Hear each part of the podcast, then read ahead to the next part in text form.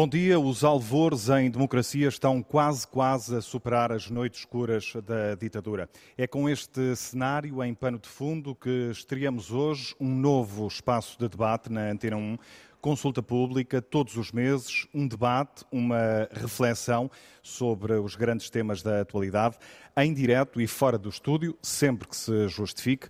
Esta manhã estamos, como dizias, Augusto, na reitoria da Universidade de Lisboa. É também por aqui que passa o arranque das comemorações dos 50 eh, anos do 25 de Abril. Há uma sessão solene logo à tarde, no pátio da Galé, que a Antena 1 acompanhará também em direto, mas amanhã dia carregado de simbolismo. Eh, o regime democrático terá precisamente 17.500 dias, mais um dia de todo o tempo que se viveu em ditadura. Amanhã passará por aqui um colóquio para assinalar os 60 anos da crise académica que abalou Salazar em 1962, eh, nos princípios da década de 60.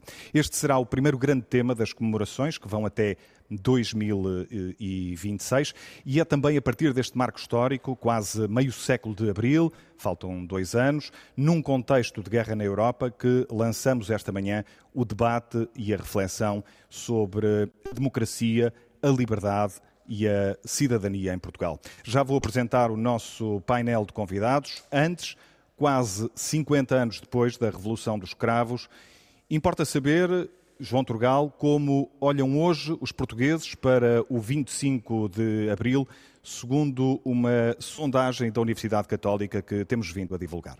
75% dos portugueses dão nota máxima à importância do 25 de abril para a sociedade, uma percentagem que baixa para pouco mais de 60% quando se trata de avaliar o impacto para a própria pessoa ou a importância do feriado e da efeméride dos 50 anos da Revolução. Por sua vez, é residual a percentagem dos que consideram que o 25 de abril foi pouco ou nada importante para a sociedade, apenas 3%.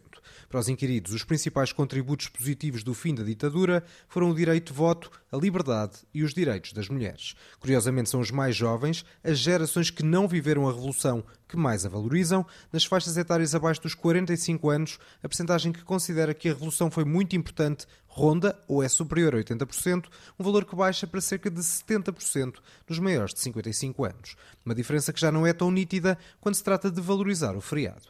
Com 10 a 13 pontos de diferença, as mulheres dão bastante mais importância à Revolução e às várias comemorações de Abril do que os homens. Já em termos de formação académica, a valorização da Revolução é, em linhas gerais, tanto maior quanto maior é o nível de ensino. São números que, curiosamente, se invertem de algum modo quando se trata de abordar a importância de se assinalar a data. Entre os aspectos realçados para a comemoração do feriado, as principais respostas são a valorização da liberdade e da democracia e a necessidade de preservar as conquistas de Abril. Já sobre quais as melhores formas de assinalar os 50 anos da Revolução, os inquiridos destacaram o acesso livre a atividades culturais e os programas educativos sobre o 25 de Abril.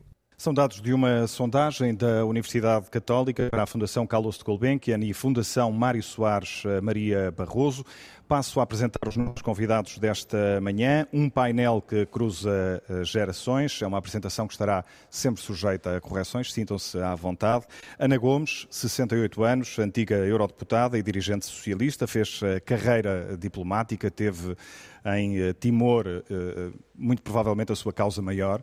Uh, José Pacheco Pereira, 73 anos, uh, também antigo deputado e eurodeputado, foi dirigente do PST, tem obra publicada uh, nos campos da história, também da política.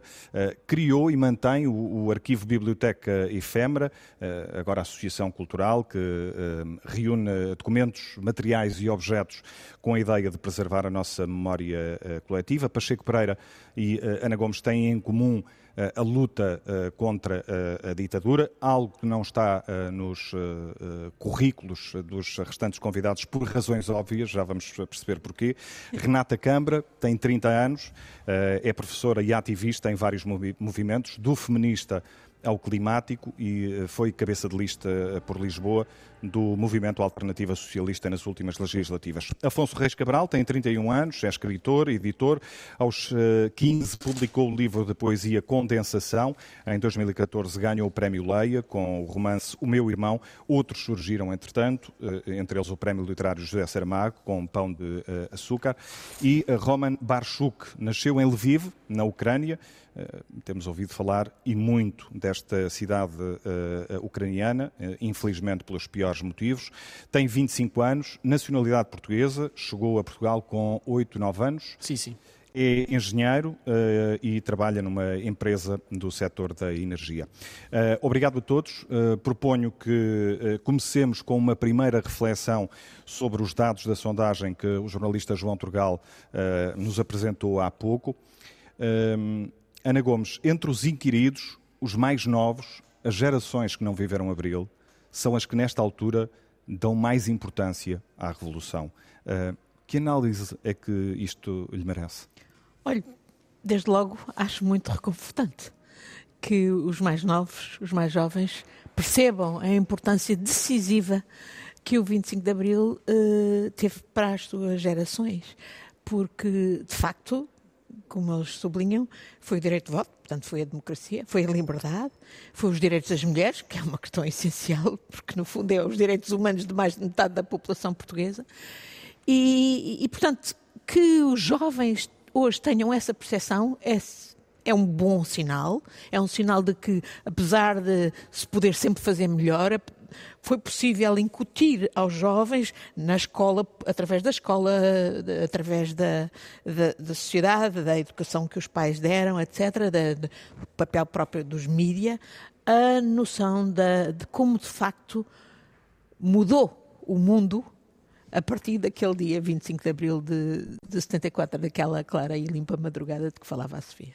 Depois temos o outro lado, que é a, questão do, dos mais velhos, das gerações mais velhas, que viveram a Revolução e que, pelos vistos, não a estão a valorizar agora tanto. Não. Eh, há alguma justificação mais óbvia? Pelo que vejo aqui, há. Hum, apesar de tudo, a, a percentagem é significativa é, de, daqueles que valorizam também e que celebram, e é também particularmente significativo que haja uma maioria de mulheres a querer justamente celebrar o 25 de Abril eh, e, portanto, não ser um dia como outro qualquer só para ir para a praia.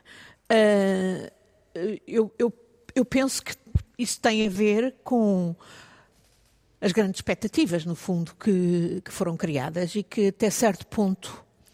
Uh, que até certo ponto uh, se tem a noção de, de estarem incompletas. Hum. Eu própria, uh, quase todos os dias, desespero, digamos, uh, procuro transformar esse desespero em ação positiva, digamos, porque há coisas que que não cumpriram as expectativas. Por exemplo, os problemas de corrupção, que eu penso que não têm, nem têm necessariamente a ver com o 25 de Abril, nem com o sistema democrático, tem a ver com todo um processo uh, de globalização, e eu não estou com isto a fazer uma apreciação negativa, mas em que uh, se desregulou muita coisa hum, veio, a nível da economia e, e, que veio justamente propiciar essa corrupção e que é sinal de muito desencantamento de muitos cidadãos, designadamente os mais velhos. Desencantamento era justamente essa a palavra que ia usar para, para uh, lançar também o, o debate a si, Pacheco Pereira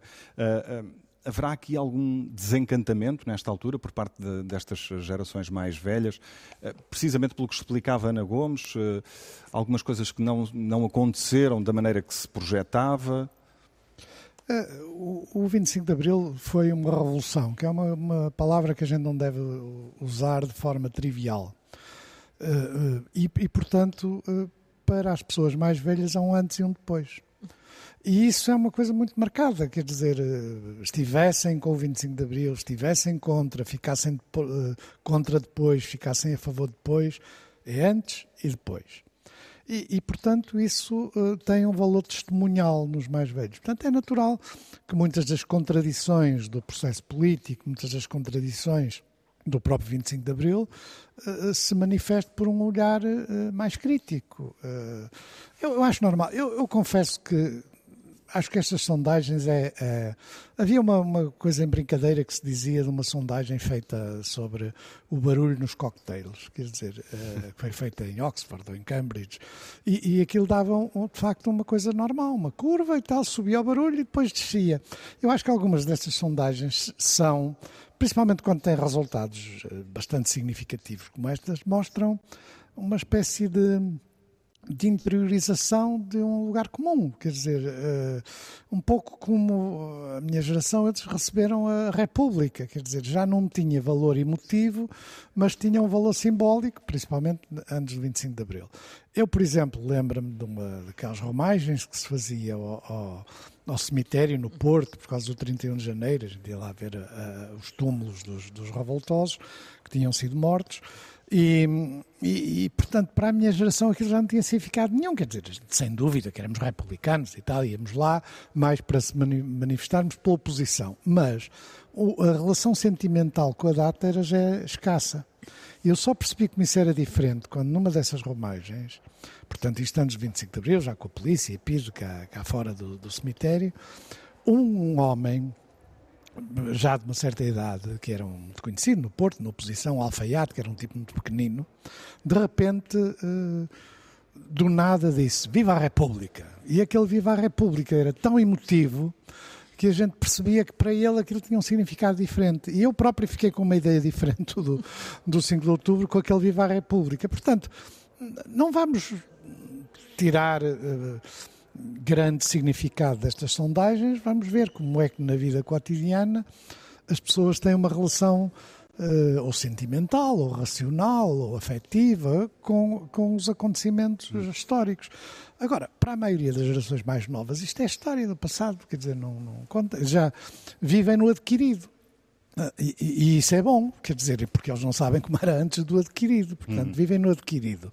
Portanto, tem necessariamente uma aproximação pessoal, subjetiva aos acontecimentos, que é essencialmente comemorativa. E como a comemoração tem a ver com a democracia e a liberdade, toda a gente diz que sim. No passado é diferente, porque há um valor testemunhal. Esse valor testemunhal ou se consegue passar entre as gerações, ou desaparece quando morrerem as pessoas que viveram este período. Deixa-me pegar nessa sua ideia. Eh, eh, há muito esta ideia formada de que eh, para os mais novos a liberdade e a democracia são são pontos adquiridos nesta, eh, nesta fase, Renata Câmara. Eh, um, o resultado desta, desta sondagem mostra que não é bem assim? Eu acho que um, é importante pensar que a, a juventude de, de, Pacheco Pereira e da Ana Gomes, né, quando, quando saiu à rua no 25 de Abril e em todo o processo que se inaugurou nessa altura, saiu nomeadamente a cantar Sérgio Godinho e a dizer que só há liberdade a sério quando houver a paz, o pão a habitação, a saúde e a educação. E nenhuma destas coisas hoje é garantida para as novas gerações. E também, provavelmente por causa disso, uh, faz outro sentido e há outra, outra vontade desta geração de fazer um reconhecimento da importância do, do 25 de Abril. Porque é verdade, uh, essencialmente as pessoas pensam na questão uh, democrática, não é? E por isso também as mulheres valorizam tanto uh, o 25 de Abril, porque há essa memória de que uma mulher não podia sair do país sem autorização ou do pai ou, ou do marido. Uh, a questão de, do direito ao voto, todo, todo, todo um conjunto de questões um, que, que, inclusive, ao terem sido conquistadas na altura do, do 25 de Abril, depois deram até uma sensação de que tínhamos avançado. E avançamos, obviamente que avançamos. Mas hoje em dia também, como avançou a consciência uh, das mulheres no, no, seu conjunto sobre as limitações que ainda existem hoje uh, uh, para nós conseguirmos alcançar uma igualdade plena e por isso também uma liberdade plena enquanto mulheres, um, acho que existe sim uma vontade de celebrar esse momento em que nós conseguimos lutar por uma democracia mais profunda, uma forma mais profunda de, de democracia, porque Uh, por exemplo, uh, nestas, uh, nessa altura, não é? Estamos a falar de 48 anos, há 48 anos atrás, essa primeira geração jovem, que ainda muito, em, em, grande parte eram de jovens do ensino secundário, saiu contra a guerra, contra a militarização, contra o serviço militar obrigatório Uh, eram jovens do secundário que também protagonizavam essas lutas e hoje os nossos jovens do secundário recebem o recado pela comunicação social de que se têm que começar a preparar mentalmente para voltarem, neste, neste caso, para serem pela primeira vez, mas para haver jovens em Portugal que servirão também de, de carne para canhão. Então, sim, continuamos a ter que lutar por paz, também por paz, pela habitação, que sabemos que é um dos maiores problemas que enfrentamos hoje, não só os jovens, mas também. Uh, o pão, e vemos a questão da, da, soberania alimentar e de como, inclusive, é, em relação a 2018, caiu para metade uh, em, em, relação ao que é Portugal e a sua soberania alimentar. Um, a educação também continua a não ser verdadeiramente universal uh, para toda a gente, porque há muita gente que continua a não conseguir um, acabar os seus estudos, sobretudo no que toca ao ensino superior, e hoje em dia volta um pouco uma licenciatura uh, que nós temos que estudar mais tempo para realmente fazermos aquilo, aquilo que queremos, uh, mas é uma carga muito grande para as famílias a educação e isso faz com que muita gente tenha que escolher Uh, e muita gente considera, inclusive, e depois porque sabe que pode ter um curso superior e mesmo assim acabar no call center ou no supermercado ou com contratos uh, a prazo durante muito tempo, é uma, uma grande insegurança e por isso faz muito sentido voltar a considerar no que é que foi o 25 de Abril como uh, uma luta por uma forma mais profunda de liberdade e de, e de democracia, porque continuamos a ser esmagados. Obviamente que em relação a uma ditadura, um regime democrático é infinitamente superior, não há, não há termo de comparação, mas a própria Ana Gomes disse que foi, foi limitada, não é? E também por isso os mais velhos têm outra perspectiva, não é? é? é? curioso que é acima dos 55 anos que vemos que começa o declínio nessa valorização do 25 de Abril, ainda continua a ser muito maioritária a valorização. Mas eu penso que isso tem a ver sim com descontentamento, não é? Com essa, essa tivemos o futuro nas mãos e em certa parte ele escapou. Deixe-me uh, aproveitar algumas das questões que sublinhou aí, para além destas uh, questões uh, apontadas pela Renata Câmara, Afonso Reis Cabral, num curto espaço de, de tempo vivemos uma crise económica grave um, que, trouxe, que trouxe até a Portugal com os problemas que sabemos, uma limitou ainda muito recentemente direitos e liberdades, temos uma guerra na Europa, hum, nesta, nesta altura. Um, são fatores que podem contribuir uh, para o facto também de as gerações mais novas valorizarem hoje a liberdade e a democracia uh, ainda mais, uh, liberdade e democracia conquistadas há, há, há quase meio século? bem, antes de mais, um, eu acho que esta sondagem é, é, é, difícil de interpretar, ou melhor, tem estas questões basilares que falámos, da aceitação, vemos 75% da, da população, nos jovens eh, até será maior, e portanto é algo tão simples como a aceitação de um momento simbólico que eh, marca toda a atualidade. Portanto, é, é o momento que funda a nossa atualidade. Portanto, o mesmo que é, é mais ou menos o mesmo que dizer que nos aceitamos a nós mesmos, quer dizer, aceitamos naturalmente a democracia, a democracia liberal no sentido clássico do termo, não neoliberal e tudo mais, mas liberal e parlamentar, com a integração europeia, Portanto, nós eh, estamos a falar de simplesmente. Um, a, a, a, a, sondagem pergunta: eh, considera o 25 de Abril importante eh, para a, para a atualidade e para a sua vida? Naturalmente, não há ninguém que não vá dizer isso, que tenha um mínimo conhecimento do que foi o 25 de Abril. Agora, como dizia o Pacheco Pereira, e eu, eu concordo completamente, é que para nós, geração pós-25 de Abril, e eu nasci em 1990, eh, não há uma relação verdadeiramente emocional com o 25 de Abril. Não há. Lamento, podemos dizer. E, não, e isso é uma qualidade. Isso é, é muito bom, porque nascemos em democracia, nascemos com a integração europeia e não temos que achar que a democracia não é um dado adquirido, muito menos depois da integração europeia. Eh, e, portanto, quando dizemos, os tais 75% dizem que uh, o 25 de Abril é importante, estão simplesmente a dizer que uh, aceitam a democracia e que, e, e que aceitam, e, e que aceitam também, na minha perspectiva, a, a, a democracia conforme hoje a temos, a integração europeia e tudo mais. Agora, isto não diz muito porque não diz verdadeiramente se essas mesmas pessoas conhecem e sabem o que é que foi o 25 de Abril, não só como momento fundacional, mas até 76, por exemplo, não é? Até à, à Constituição. E não sabem, não, não, se, não, não se percebe se sabem uh, o que foi o PREC.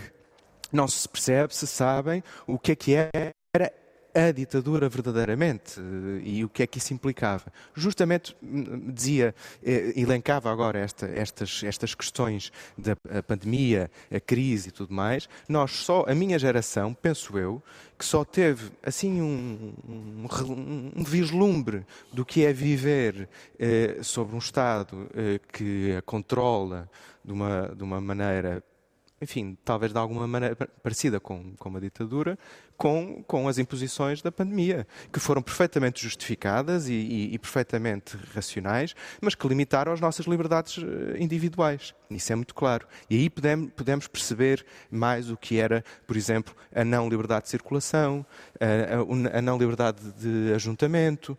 Aí conseguimos perceber um pouco. Agora, esta sondagem não nos diz muito mais do que uma coisa bastante básica. E... É apenas um, um ponto de partida para, para a reflexão. Sim, sim, sim. Uh, Roman Barchuk, uh, nasceu na Ucrânia, uh, chegou a Portugal ainda, ainda criança. Um, o que é que lhe chegou do, do 25 de Abril? O que é que foi percebendo ao longo dos anos em, em, relação a esta revolução? Um, obviamente, para mim é muito difícil avaliar aquilo que foi o 25 de Abril, as consequências e as virtudes do 25 de Abril, até porque Hum. O Romans chega a Portugal uh, alguns no início dos anos 2000. 2004. Hum. 2004. Porque uh, aquilo que eu conheço do 25 de Abril é opinião pública, opinião comunicacional. Uh, a minha geração não conhece o 25 de Abril, obviamente. os meus pais não conhecem o 25 de Abril, muito menos os meus avós conhecem o 25 de Abril.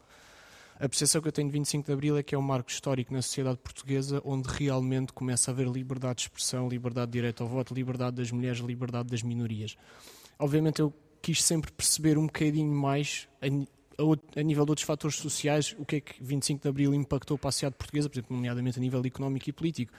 E a verdade é que nós vemos que até Portugal entrar na União Europeia em 85, não é, se não me engano, 17 de junho, um, Portugal era um país muito precário pós 25 de Abril e também durante o 25 de Abril, ou seja, o Estado era um país rico, mas a população portuguesa continuava a ser antes e depois do 25 de Abril uma população infelizmente precária. E aqui a fazer um bocadinho o custo-benefício do que é que foi o 25 de Abril para a sociedade portuguesa, mas obviamente para mim, como ucraniano e como vivendo o que nós estamos a ver agora hoje em dia, a liberdade de expressão. Um país soberano, um país democrático, um país que claramente tem estipulado os seus limites territoriais, supera qualquer outro valor que possa existir numa sociedade, seja ele económico, seja. De...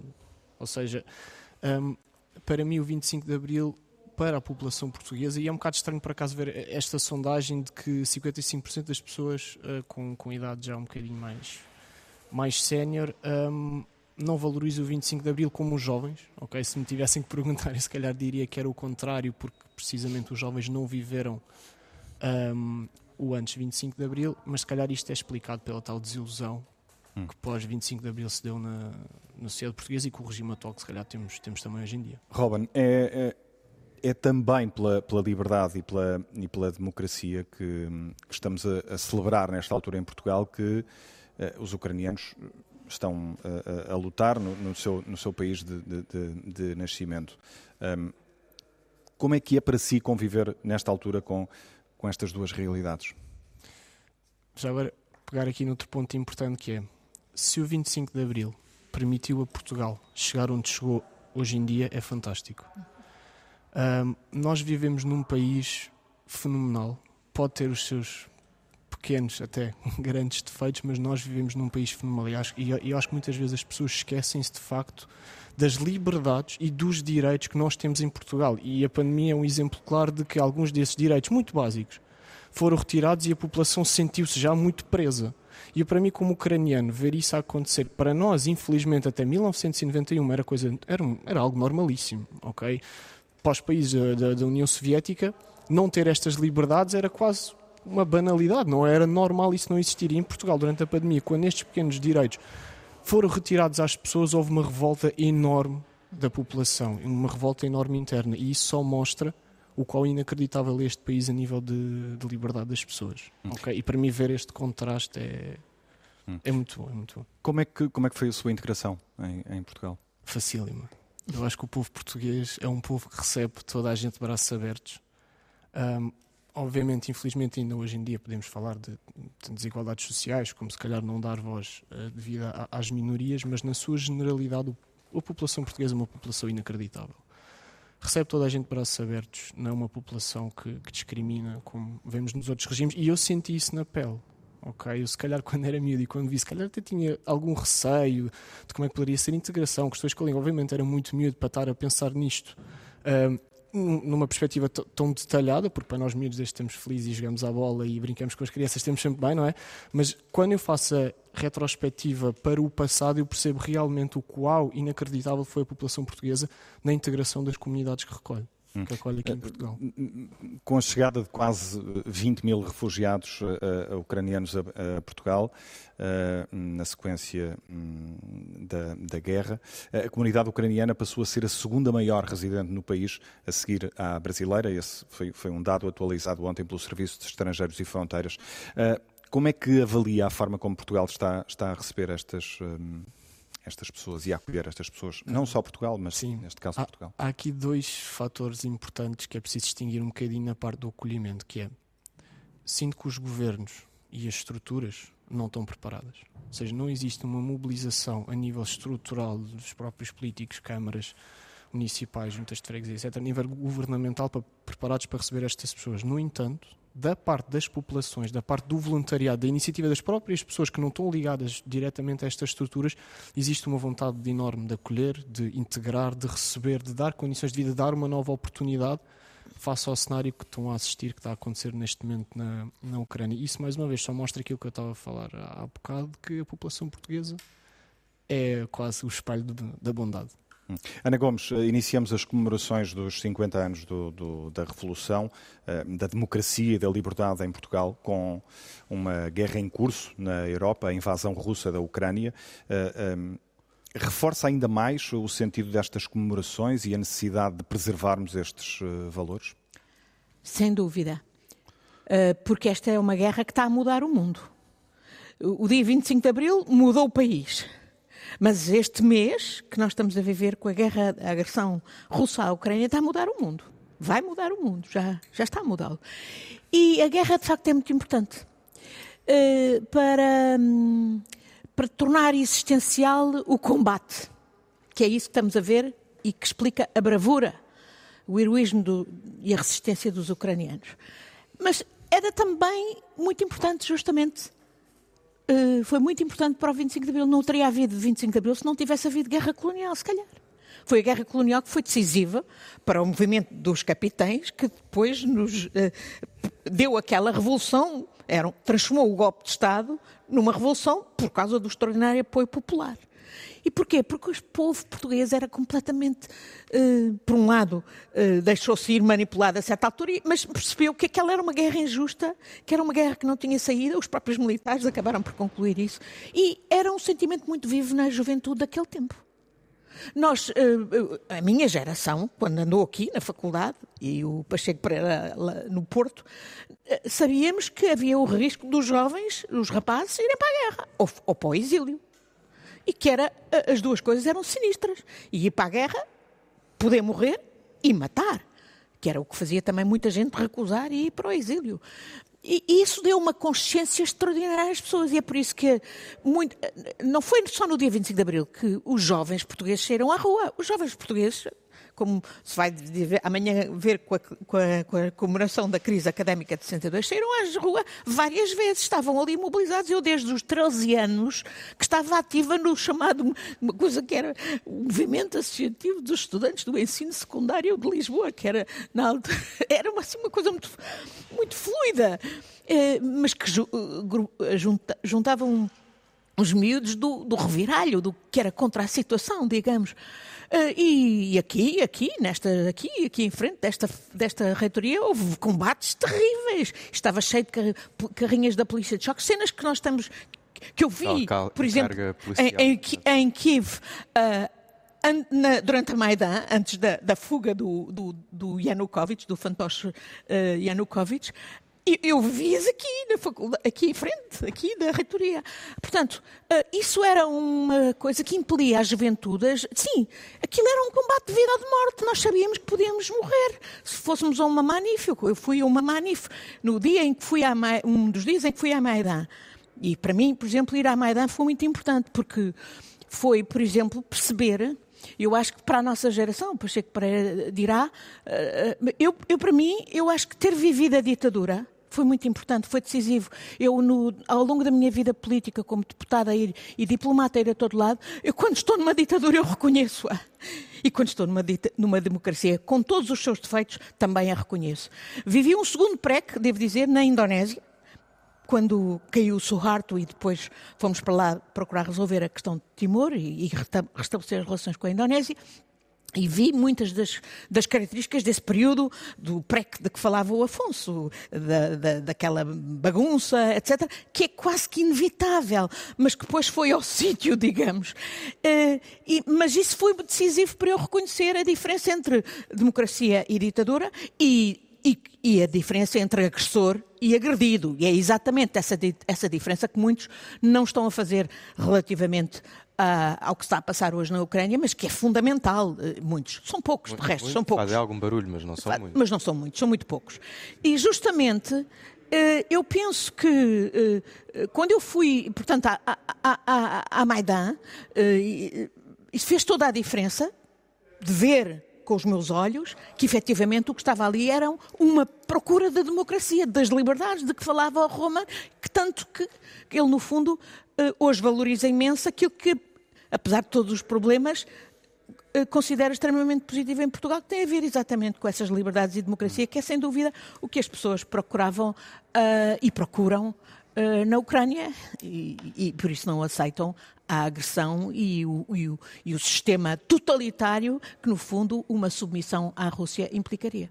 Pacheco Pereira, uma guerra na Europa com todas as consequências negativas que já conhecemos e, e eventualmente, uh, vamos conhecer ainda mais no, no futuro. Uh, será, uh, dará também um, um, um, contributo, digamos assim, um, para reforçarmos valores como a liberdade e a, e, a, e a, democracia, reservarmos a preservação desse, desses, desses valores? Eu penso que toda a gente deseja que sim, mas as guerras normalmente não são boas conselheiras. Quer dizer, uh, o, o, problema da, da, da, maneira como na maioria da Europa Ocidental se olha a guerra é como se fosse uma perturbação no nosso conforto.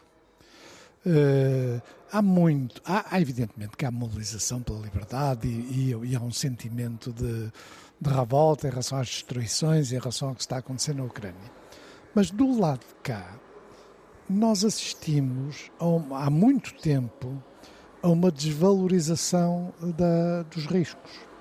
Uh, não é por acaso que a Europa uh, criou uma espécie de cultura do comodismo, uma cultura lúdica que, aliás, tem muita dificuldade em lidar com, com, com, com, problemas, com sacrifícios. Acima de tudo, tem muita dificuldade de lidar com os sacrifícios. Uh, nós só podemos ter uma ideia mais uh, rigorosa de como é que esta guerra afeta o comportamento e as atitudes dos europeus quando ela deixar de ser apenas um movimento de solidariedade emotivo em relação, mas seja capaz de ser de, de implicar sacrifícios, aceitos normalmente, aceitos como sacrifícios que vêm de exatamente da solidariedade, das ideias, do, do que está a acontecer. Uh, e eu isso não sei se acontece. Repare, mesmo na pandemia, a, a, maioria das restrições da liberdade na pandemia foram pequenas, quer dizer, uh, uh, vamos lá ver, as pessoas durante um mês ou dois meses eh, tinham limitações à circulação, tinham que estar em casa, o que é uma coisa tenebrosa para muita gente, ter que ficar em casa com a família. Uh, aliás, eu presumo que a porcentagem de divórcios deve ter foi. aumentado depois da. No ano passado foi 92,2%. Pois. Em, quer dizer, 92 divórcios por cada 100 casamentos. Pois, uh, o que se justifica, Fantástico. porque de facto deve ter sido estar ali confinados naquele pequeno espaço, deve ter sido sinistro para, para muita gente. E, e agora, vamos lá ver, eh, a máscara, por exemplo, movimentos anti-máscara, mas que treta é essa? O que é que isso tem a ver com a liberdade? Quer dizer, eh, eh, usar máscara ou não usar máscara é uma medida de profilaxia. Quer dizer, não tem absolutamente nada. Há um abastardamento da palavra liberdade. Nos últimos tempos tem havido um abastardamento completo da palavra liberdade, usada para coisas que não têm nada a ver com a liberdade.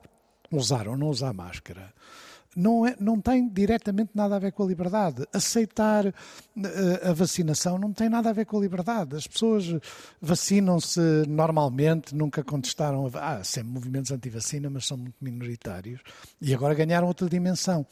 Mas estes aspectos, a reação tem um aspecto económico e social, porque houve muitas empresas e muitos negócios, chamemos assim, que sofreram muito com, com a pandemia. Mas a verdade é que há também a reação de uma sociedade habituada em que a ideia de um sacrifício coletivo, a ideia de que é necessário, em alguns casos, as pessoas sacrificarem-se pelo coletivo, pelo conjunto, pelos seus pares, uh, pelos seus pares nacionais ou pelos seus pares internacionais, na Europa uh, isso perdeu-se muito. Porquê? Em parte por um, todas estas coisas são contraditórias, porque, por exemplo, a minha geração uh, viveu o maior uh, tempo de paz da história europeia, que evidentemente foi quebrado pelo conflito na Jugoslávia. Uh, mas entre o final da Segunda Guerra Mundial e o conflito da Jugoslávia, houve o maior número de, o maior número de anos em paz que alguma vez a história da Europa teve. Portanto, isso dá uma ideia do, do caráter excepcional do que aconteceu. De alguma maneira, esta situação, sem eu a querer normalizar, é aquilo que é habitual na história europeia. A história europeia é uma história de guerra, é uma história de conflito. E o que acontece é que as democracias, eh, principalmente na Europa, não é o caso nos Estados Unidos e não é o caso dos países. Eh, eh, os Estados Unidos são, independentemente do julgamento que se possa fazer sobre política externa e sobre outros componentes da política americana, são a única grande democracia armada é muito interessante ver em períodos eleitorais, por exemplo, os soldados eh, americanos a, a, a reunirem-se a discutirem a política e a votar. Eh, claro que hoje há uma grande perversão mesmo da política americana e, portanto, estes exemplos podem parecer. Eh, mas isto existe, de facto. Na Europa, essa dimensão desapareceu os ingleses têm os gurkas, quer dizer, de facto, porque eh, pagam-nos, é? são mercenários. Eh, os franceses têm, reduziram as tropas às forças de intervenção da legião estrangeira para a África, para pôr em ordem os conflitos na, na antiga área de influência francesa. Os porta-aviões não andam, os, eh, os aviões são ferrogentos. A, a maioria da Europa pagou uma parte do seu conforto material desprezando as condições de defesa e segurança um dos, uma das consequências é a dependência da política externa dos Estados Unidos. A dependência de completa da política externa. Mas talvez seja isso que a Ucrânia está a mudar, ou vai mudar. A Ucrânia pode mudar. Eu acho que é cedo para a gente. Nós somos, quer dizer, nós temos tendência para ser, nestes momentos, esperançosos e voluntaristas. Eu, eu acho que a gente já viu tanta coisa que tem que pôr alguma reserva. Quando as pessoas aceitarem os sacrifícios e mantiverem a mobilização, e ela não ser apenas retórica, não ser apenas sentimental, não ser apenas emotiva, não ser apenas política, mas que implique também uh, uh, perda de, de comodidades, comodidades que em grande parte a classe média, não é, não é toda a gente, porque há, há quem não possa perder nada, não é? Uh, enquanto isso não se passar, muito bem, é um movimento de opinião, um movimento sentimental, um movimento importante do ponto de vista político, é um movimento que pode reforçar a liberdade e a democracia, mas. Isso aplica-se, por exemplo, à questão do gás e do petróleo? Está uh, nesta claro, altura. Claro. Não é só o gás e o petróleo, porque nós temos uma grande retórica. Agora está tudo em cima dos alemães, porque os alemães uh, pagaram energia barata importando-a da Rússia. Nós também entregamos a EDP e a REN aos chineses, quer dizer, e, e sem, qualquer, sem, sem, qualquer preocupação com a, a, autonomia e a soberania. Nós desindustrializamos, nós, a Europa toda desindustrializou, agora está aflita porque em muitos casos está dependente de terceiros uh, uh, para, uh, perdeu a independência e soberania alimentar. Isso são fatores que têm que ser postos em cima da mesa. Agora, isso tem custos. As coisas são mais caras, as coisas são mais difíceis, implicam investimentos que poderiam ser usados de uma forma mais lúdica, chamemos assim, para serem centrados nestes aspectos. É por isso que estas discussões, isto não é uma crítica a este debate, mas porque são, estão todos assim todos os debates do 25 de Abril é muito, são debates intergeracionais, que é como é que a geração seguinte. Hum. O que, evidentemente, é uma perspectiva que tem sentido, mas que não é única. Por exemplo, era interessante discutir do ponto de vista político, estritamente político do ponto de vista da esquerda, da direita, ou do que se entende ser a esquerda, do que se entende ser a direita, do que se entende ser as questões programáticas, o que se entende. Porque mas, esse... mas nós ainda temos uma, uma hora, uma hora eu e dez sei, de debate. Eu sei, eu sei. Mas a própria composição deste painel revela essa, essa moldagem do debate do ponto de vista intergeracional, hum. que eu, que eu não nego a sua importância, mas já é um olhar redutor porque é evidente, é importante saber como é que uh, as gerações uh, transmitem o testemunho ou transmitem a, a, o, o, valor, mas não chega para perceber aquilo que nos uh, diferencia em relação ao 25 de Abril. Deixa... E o que nos diferencia em relação ao 25 de Abril, por exemplo, é a maneira como hoje se utiliza a palavra liberdade. O que nos diferencia em relação ao 25 de Abril é nós falarmos muito de democracia e liberdade e falarmos pouco de, de exclusão de miséria e de pobreza, que são elementos fundamentais para perceber a realidade dos dias de hoje. E é evidente que dizer isto hoje parece uma coisa de um perigoso esquerdismo. Não é coisíssima nenhuma, é a doutrina social da Igreja, é, é o esquerdismo, é, é, é se quisermos, todas as posições moderadas em termos políticos e tudo. Mas este esquecimento denota uma coisa que a sociedade portuguesa hoje tem, e eu calmo a seguir, que é uma maior radicalização. E essa radicalização já vinha de antes e uh, uh, passa para depois. Ou seja, uh, um, mesmo o debate sobre a Ucrânia e, e, sobre o que está a acontecer tem fatores de radicalização que a gente tem que denunciar e combater. Hum. Renata Câmara, do ponto de vista, do nosso ponto de vista, do, ponto de vista de, de, de, da experiência das gerações mais, mais jovens, esta guerra pode ou não reforçar o, o espírito uh, uh, combativo das uh, gerações mais jovens? Eu penso que sim, precisamente porque, por exemplo, falou-se aqui sobre a questão de, de virmos a, a, chegar a um ponto de exigir um certo sacrifício. Só que nesse momento nós vamos ser confrontados com este sacrifício está a beneficiar realmente quem? Quando nós falamos já hoje sobre inflação, tem-se criado um certo discurso de que a, inflação, o aumento dos preços está relacionada com a guerra. Estamos a utilizar a guerra para justificar isso. Mas é preciso tornar transparente que já vínhamos notando a inflação antes da guerra um, e que, em muitos casos, uh, uh, se trata inclusive de uma, de uma estratégia delineada. É? Nós já vínhamos numa perspectiva de crise. Uh, mais, mais uma vez, reforço esta ideia de que se abriu uma crise económica muito profunda em 2008 que não foi superada e não foi completamente resolvida. Já tivemos crise das dívidas soberanas, crise do euro, crise da pandemia, mas isto tudo é no fundo. E já tínhamos sinais de inflação antes do, do. Obviamente, obviamente, mas e é preciso perceber porquê, porque mesmo o presidente da Endesa de Portugal, daqui de Portugal, veio dizer que as petrolíferas estavam um, a, a, reter a, a oferta de, do petróleo para um, aumentar eh, os preços até chegarem os preços a um nível que considerassem justo. Isto porquê? Porque tudo o que é eh, grande empresa multinacional no setor das matérias-primas, os grandes produtores de matérias-primas, isto vai do petróleo ao trigo, ou quer que seja, têm que, ou eles querem compensar as perdas de lucro que tiveram por causa da pandemia.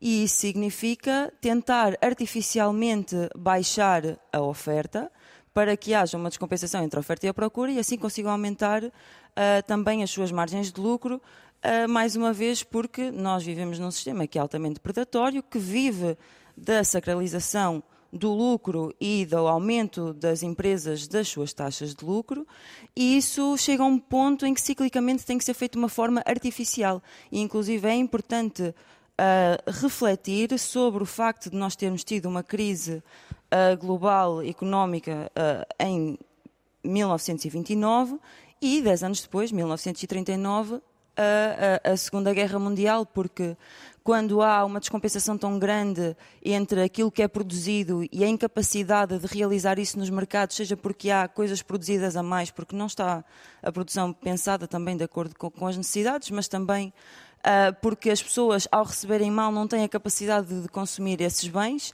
uh, chega ali um momento em que é preciso alguma coisa, de alguma forma, ou fecham muitas fábricas e vemos sempre uma tendência ao monopólio, né, em que as grandes empresas, nos momentos de crise, conseguem sempre fazer grandes negócios. E hoje em dia, tanto na alimentação como uh, na energia, nós vemos que há grandes empresas multinacionais a fazerem negócios e a aumentarem as suas margens de lucro, da mesma forma que durante a pandemia a EDP também aumentou muito os seus lucros e distribuiu, e distribuiu milhões de dividendos.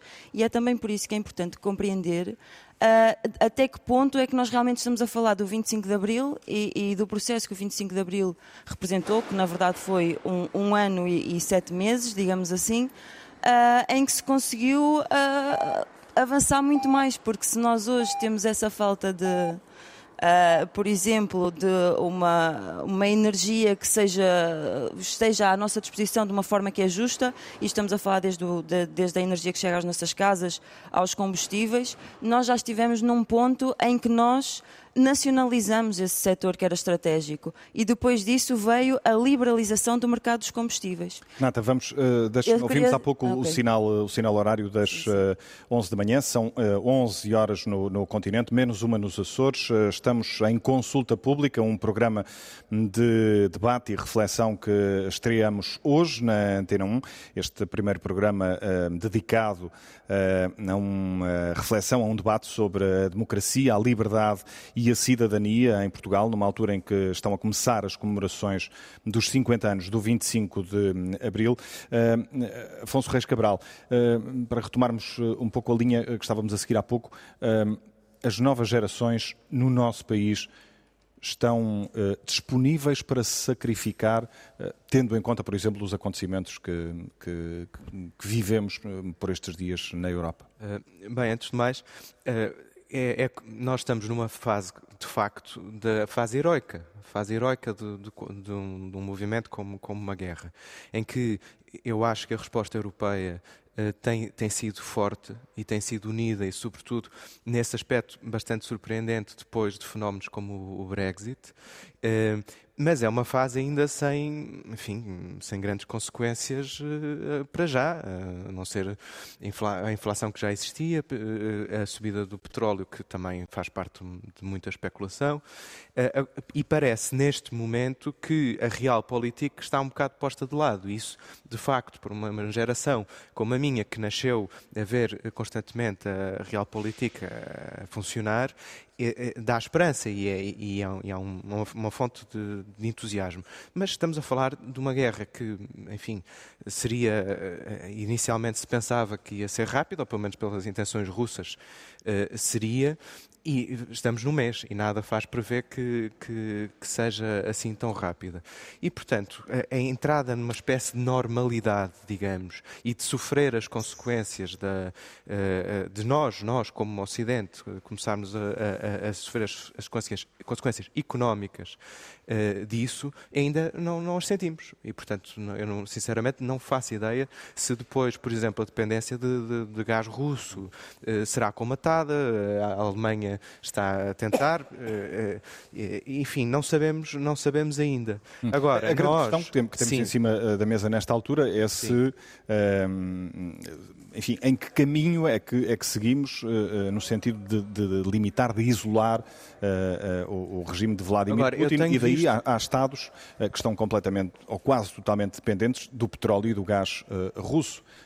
Não, e é uma, é uma questão também, e é uma questão também, e, justamente por essa fase heroica de entusiasmo que nós vimos também um bocado no início da pandemia, a questão do vai correr tudo bem, do arco-íris, das pessoas a baterem palmas às 10 da noite e a cantarem, veio a segunda fase da pandemia, um ano depois, que foi muito pior do que a primeira, e ninguém estava para cantar, e ninguém estava para, para ir bater palmas, e, e o desânimo era, era, grande. Portanto, de facto, ainda, ainda é cedo para, para sabermos essas consequências. Mas também é eh, uma cisão cultural muito grande. A própria Rússia, eh, eh, por exemplo, o patriarca russo, que está no respaldo também de Putin, disse, está a dizer clara, fala da terceira Rússia e fala claramente numa cisão cultural. E nós, neste momento, estamos também a definir, a definir perante isso como Ocidente.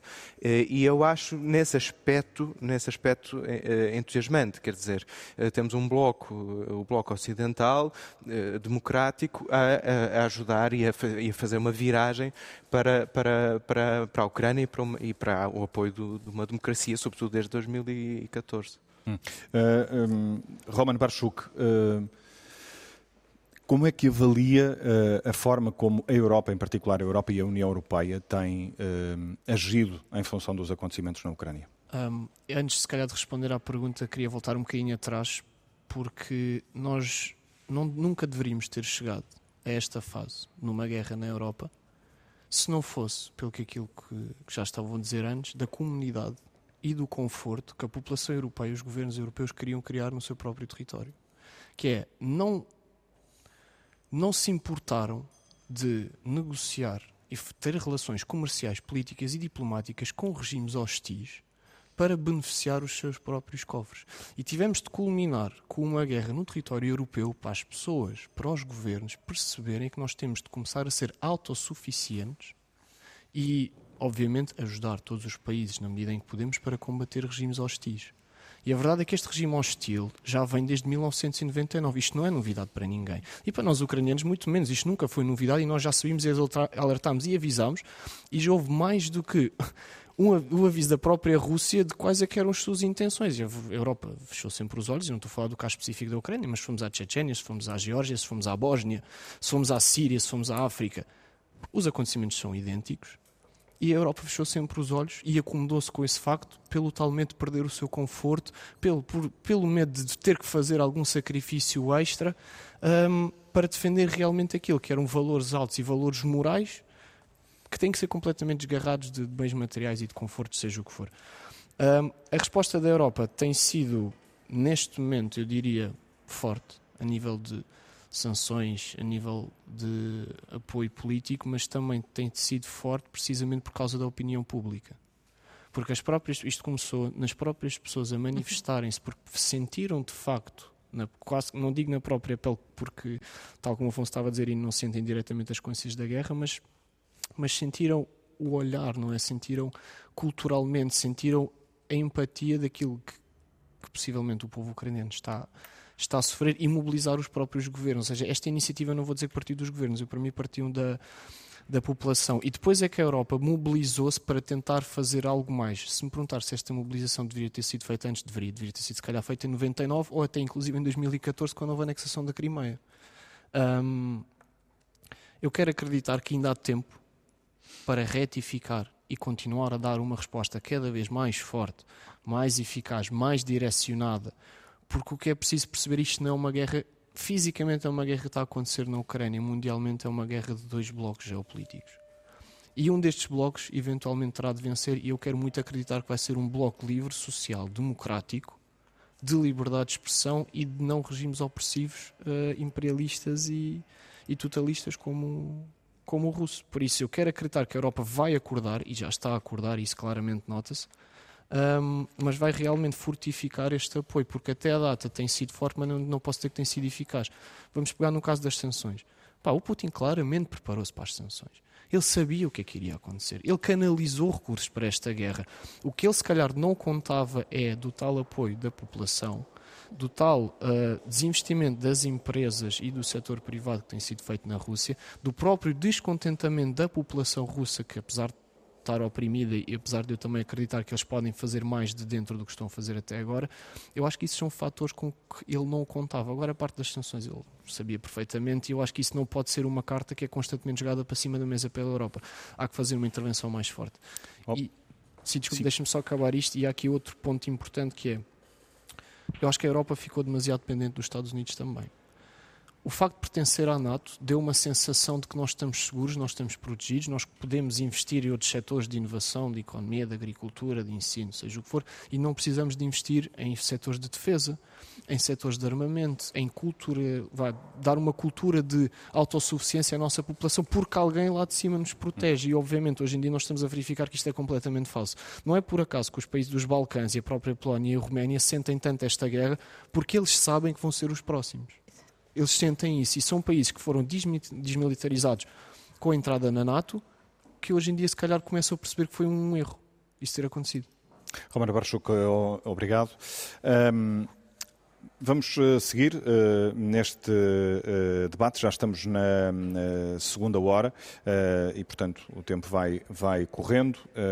o tema central que vivemos, o grande tema da atualidade é naturalmente a guerra, mas não, não vamos dedicar todo, todo o tempo de debate a, este, a este conflito. Ana Gomes, o surgimento de, de novos partidos à esquerda e à direita é um sinal de vitalidade democrática ou um reflexo do descontentamento de uma parte da sociedade que já não se vê representada, digamos assim, nas, nas forças políticas mais tradicionais e, em particular, naquelas que têm governado o país? Se calhar é as duas coisas. Uh, e não é desligável da, da, situação que vivemos. Por um lado, uh, eu acho que importa fazer a ligação com esta. Uh, o acomodamento político que foi evocado por todos uh, e, e, as, e, as, insatisfações em relação, por exemplo, ao 25 de Abril, o tal dos aspectos que o Pacheco Pereira dizia de uh, as questões da exclusão, da miséria, da pobreza foram obnubiladas. E, foram, e no fundo é o problema da desigualdade. Eu acho que o, uma aspiração de democracia é também uma aspiração de igualdade, uh, porque isso é que equilibra as sociedades. e, e acentuaram-se as desigualdades nestes anos. E porquê? Não podemos obnubilar isto. É a questão da gestão económica. São as teses neoliberais que realmente desregularam completamente e que explicam que as petrolíferas prevaleçam sobre, por exemplo, e, e, se imponham aos Estados e que o papel dos Estados seja completamente secundarizado. Não pode ser assim. Não foi assim que se construiu a Europa dessa tal promessa de democracia e de igualdade, que é indissociável de facto da democracia. Quando se desequilibra a desigualdade, pronto, incentivam-se os fatores de, de, sentimento de exclusão, de, de, injustiça, e é isso que depois também dá origem aos partidos, e designadamente aos partidos populistas, com uma agenda fácil, que não podemos também ser uh, ingênuos, foram muitos uh, também apoiados de fora com uma determinada agenda, uma agenda negativa, conservadora, designadamente por Putin. Não é por acaso que Putin andou a financiar toda a extrema-direita na Europa, uh, da senhora Le Pen, a AfD na Alemanha, ao Salvini na Itália e aos seus minions noutros países, por exemplo aqui. E não é por acaso que nós vemos, por exemplo, discursos execráveis, como aquele que André Ventura fez ontem no Parlamento, por exemplo, tentando distinguir o acolhimento solidário dos portugueses relativamente aos, aos, aos uh, refugiados ucranianos uh, e dizendo que não tem nada a ver com, com os que vêm da África ou de outras partes do mundo.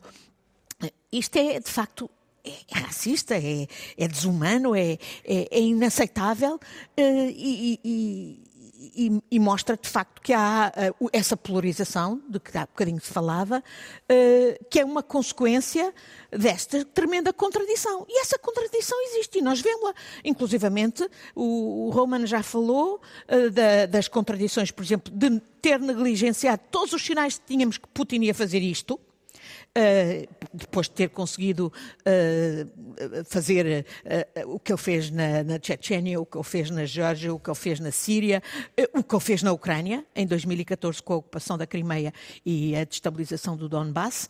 E, e, e, e porquê? Lá está, é o que estavam a dizer, a Renata também disse isso, é o, o, o, o nosso conforto uh, e a ideia de que, uh, sim, podíamos ter uh, gás natural baratinho vindo da Rússia, e isso até era justificado politicamente. A senhora Merkel, no fundo, justificava politicamente essa dependência energética estratégica em que a Europa se pôs da Rússia, com a ideia de que nós íamos, era uma maneira de engage a Rússia. a Rússia. Exatamente. Do, Quando, do mal, vale. Exatamente. Quando, e a contradição mantém-se, quer dizer, sim, sanções fortes, não sei o quê, tal, tal, tal, como nunca se tinha visto. Vamos lá ver como é que elas estão a ser cumpridas. Há países onde, por exemplo, quer dizer, como o nosso país, que arresta 242 euros é, é manifestamente a gozar com o pagode. Um, uh, ou, ou a, a, máxima contradição, que é continuar a financiar a guerra do Putin, porque se a Alemanha continua, e outros países, a Hungria, a Bulgária, a Holanda, continuam a importar o gás da Rússia, estão-lhe a dar dinheiro para ele continuar o esforço de guerra. Portanto, esta contradição maior está aí e ainda não foi resolvida. E, portanto... Uh... Nem há qualquer avanço nesse sentido. Isso é que, não, que é muito cedo ainda. É muito cedo dizia, dizia e, e, é por A intenção da. Alemanha é justamente inverter essa dependência. Não, mas, no long run é eles cedo, podem. Estu... Há estudos eh, de, de, de, de, economistas alemães que dizem que essa dependência poderia ser rapidamente cortada. E só não é porque há resistência política, porque há captura. E é o efeito exatamente dessa, desse, dessa, esse mercantilismo neoliberal que enfraqueceu o Estado, que enfraqueceu o poder de regulação dos Estados, que eh, gerou estas tremendas contradições, e essa contradição também é visível naquilo que vários aqui evocaram, que era justamente essa ideia de que ah, não precisamos de investir em segurança e defesa, que isso os americanos protegem-nos. E aquela ideia louca de que os arsenais nucleares nos protegem. Não, os arsenais, os arsenais nucleares não protegem ninguém, pelo contrário, neste momento são a desculpa até para não, para não sermos solidários com, exatamente com a Ucrânia e derrotar mais rapidamente e acabar mais rapidamente com a guerra ali na Ucrânia, são sinistros os arsenais nucleares, são um servidor de dinheiro e sim, nós precisamos ter a nossa autonomia estratégica em matéria de segurança e defesa e a Europa não pode continuar enganada nisso. E, e, e, e sim, tem que se fazer a mostrar aos cidadãos que isso é uma questão essencial porque, de facto, quem é realmente pacifista percebe os ensinamentos dos romanos, que era daquela frase do civis pacem para bellum, quem quer a guerra prepara-se. Quem quer a paz, prepara-se para a guerra. Isto é, está equipado, está preparado, tem que investir na sua defesa mas, e segurança. Esse é um dos argumentos a favor do nuclear. Ou, quer dizer, não, mas é um não é. argumentos de, de, equilíbrio de... Não é o meu. Eu sei, eu, eu sou sei. contra as armas dizer, nucleares, sou contra bem, que se gaste no disso, nuclear. Mas... Acho que é preciso termos segurança e defesa e, e, forças armadas e de segurança preparadas. Hoje, inclusivamente, o tipo de, de, de guerra, para além da convencional, estamos confrontados, por exemplo, com a ciberguerra. Portanto, é outro tipo de, de equipamentos e outro tipo de formação que precisamos, mas temos que estar preparado para ela, investir nela, eh, a segurança, por a, exemplo, própria, das infraestruturas críticas, etc. A, própria União a 27 já, já reconheceu isso recentemente e ainda há poucos dias o, o Ministro... Agora a questão é se o vai fazer, aí estou de acordo com o Pacheco Pereira e eu já dizer que ainda, ainda é cedo para ver sublinhava, se isso sublinhava também essa necessidade de, de, reforçar posso... o investimento em defesa. Dás-me 30 segundos só para... Eu queria esclarecer aqui um ponto que eu acho que é importante perceber, que é do porquê que a Rússia se calhar financia mais regimes de extrema-direita na Europa do que de extrema esquerda. E a verdade é que também financia de extrema esquerda. Ok, não há que. Não, mas, mas, mas financia muitos de extrema direita e, sobretudo, insufla as, direita, as ideias de extrema direita. Por exemplo, o Dugin, que é lá o guru do Putin, é, é também um dos grandes teóricos, por exemplo, da ideia da degenerescência do Ocidente por causa do, é, da homossexualidade. Eu tive em reuniões em que esse provocador, que se chama Dmitry Peskov, que é o porta-voz do Kremlin, veio ter connosco no Parlamento Europeu a dizer aqui estou em Bruxelas, capital da pedofilia. E, e, e, e, pensar que os nossos baixaram as orelhas diante de, uma, de, um insulto sinistro deste sujeito. Ana Gomes, vamos, vamos recentrar aqui o, o debate. Estávamos na, a olhar para, para, a atual situação política em Portugal, digamos assim. Um, Pacheco Pereira, olhando para, para o sistema partidário que temos, para, uh, para o tipo de democracia que temos nesta altura, uh, eles refletem de alguma forma, na sua opinião, o que ficou por concretizar ainda, o que está ainda por concretizar de Abril?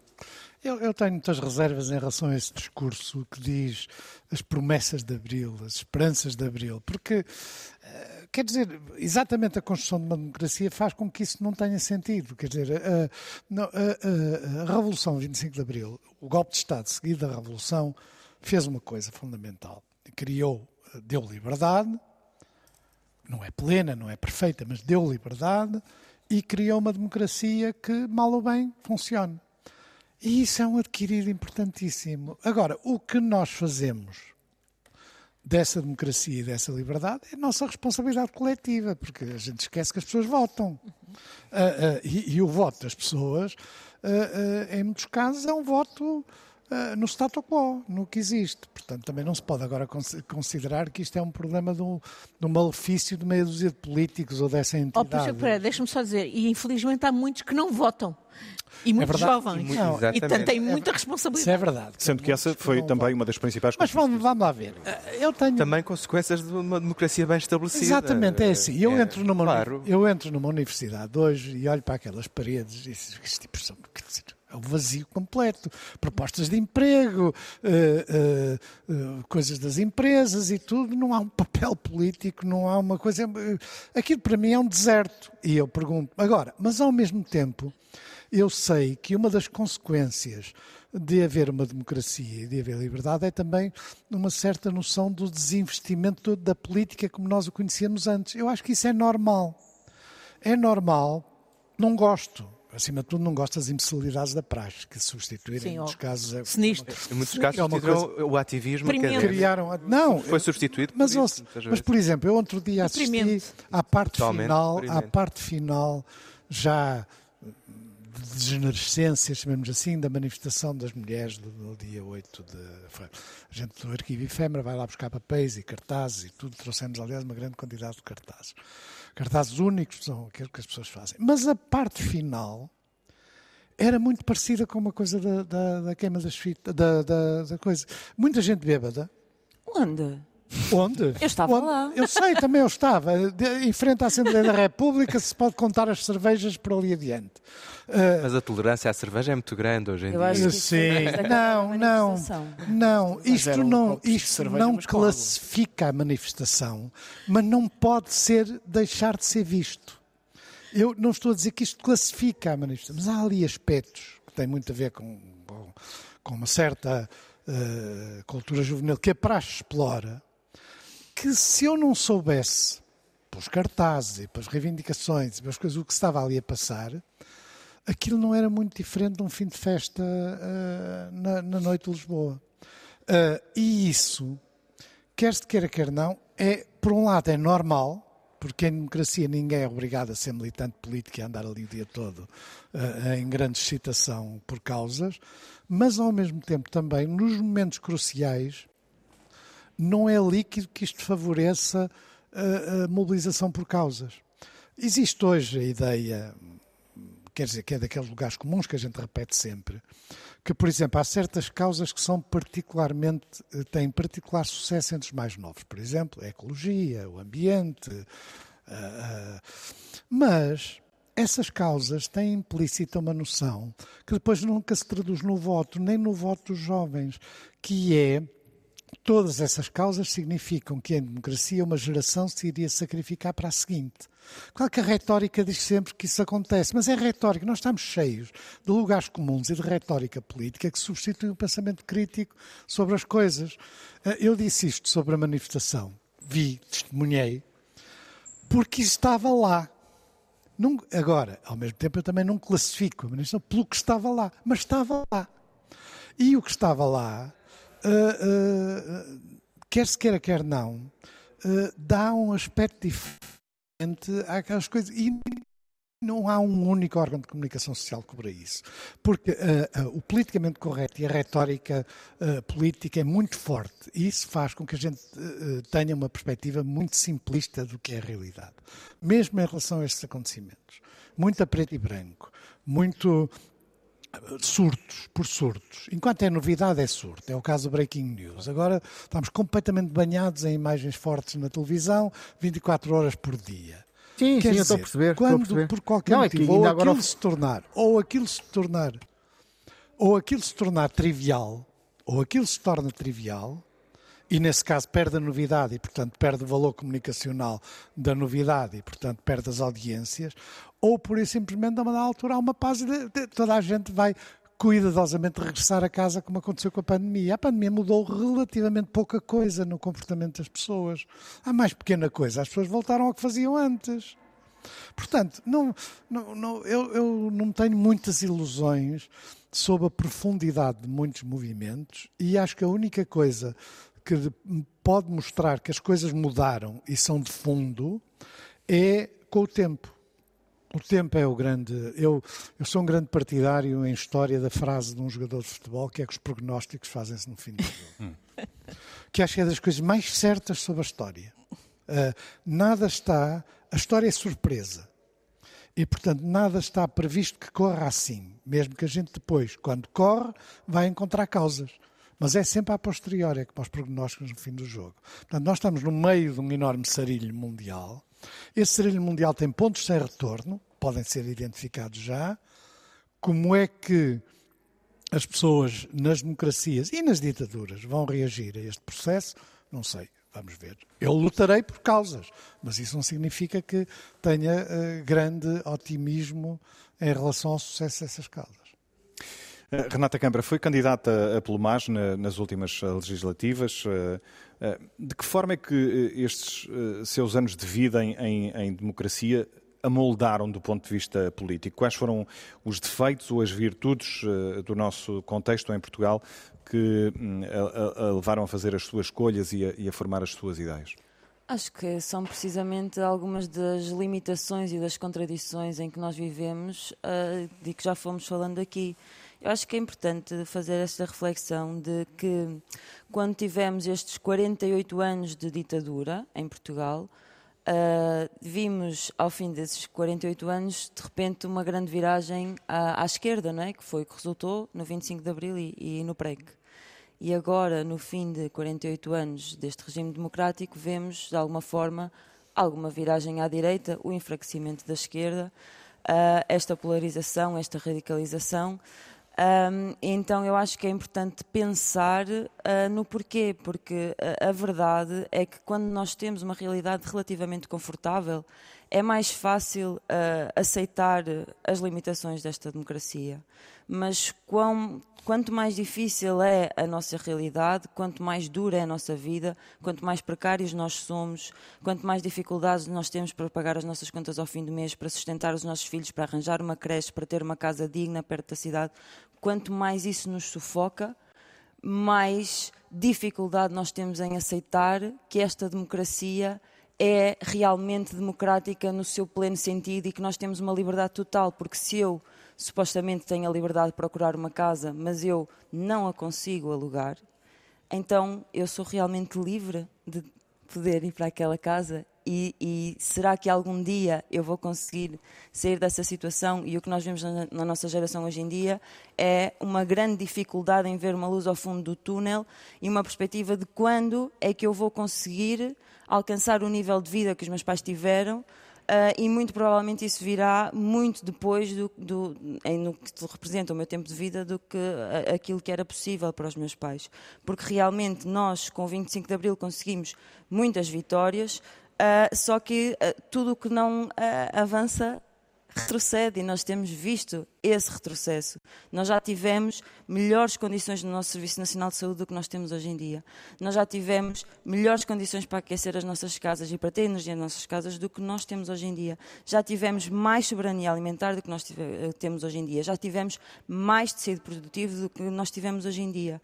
E se nós pensarmos no que é que isso representa hoje, significa nós olharmos para um país que, que, tem falta de soberania alimentar perante uma crise uh, de inflação de, e, e, de falta uh, de, de bens alimentares e temos um alentejo com um alival intensivo, cheio de estufas que produzem abacates e, e frutos vermelhos uh, para serem maioritariamente exportados. São negócios altamente valorizados, altamente glorificados. Mesmo a questão dos frutos vermelhos é, é falado como o, o, o supra-sumo da agricultura hoje em dia e da agricultura biológica. É para aí que vão os nossos fundos, mas não vão para nós produzirmos aquilo que nós precisamos, inclusive é para reduzirmos a nossa dependência das importações, para termos sim mais e para gerarmos emprego em, em torno disso e para termos uh, uh, também uma, uma produção alimentar de proximidade que inclusive é capaz de reduzir a pegada ecológica das próprias importações e que nos faz menos dependente inclusive dos combustíveis fósseis para nós conseguirmos fazer chegar às nossas casas a comida de, de que nós precisamos. E, e, e, o que se passou na altura eh, do 25 de Abril seria o equivalente a nós vermos que os nossos governos, ou o nosso governo, tem uma estratégia que é Uh, por exemplo, se colocássemos isso hoje em dia, se isso hoje fosse colocado hoje em dia, de fazer estufas e, e de destruir uh, a costa alentejana para fazer esse tipo de, de produção agrícola e nós uh, conjuntamente percebermos que, na verdade, aquilo que nós precisamos é de bens essenciais, como nomeadamente os cereais, mas não só, e, e termos uma democracia que é muito mais viva, porque nessa altura as pessoas realmente tiveram uma um, um vislumbre de uma democracia muito mais direta. Não, a democracia não significava pôr uma cruz num papelinho de 4 em 4 anos e passar cheques em branco. Uh, e o facto da democracia não ser tão direta, tão representativa e ser muito mais formal, uh, tem vários perigos. E, e, um desses perigos é, nomeadamente, uh, uh, o perigo do, dos, dos, interesses individuais. Hum. Porque... Falou aí de vários, de vários aspectos que, que, que, que é que regrediram, na, na, na sua opinião. E em relação aos direitos das mulheres? Não, em, em, relação aos direitos das mulheres é o que nós já falamos no início, ou seja, em relação aos direitos das mulheres, nós vemos que hoje, e, e eu acho que é importante pensar, e isto não teve a ver com o 25 de Abril, obviamente que o 25 de Abril com o avanço que fez em relação a, aos direitos das mulheres, permitiu outros avanços que vieram mais tarde, nomeadamente a, a, a, legalização da interrupção voluntária da gravidez, que eu lembro-me da minha mãe ir votar nesse referendo, na verdade até me lembro dos dois, Uh, e lembro-me na altura dela ter votado no segundo referendo a favor e de me pedir segredo, porque eu era de uma cidade pequena e ainda havia muito tabu em relação à, à, à possibilidade de as mulheres uh, realmente poderem decidir e não terem que estar sujeitas a condições escabrosas.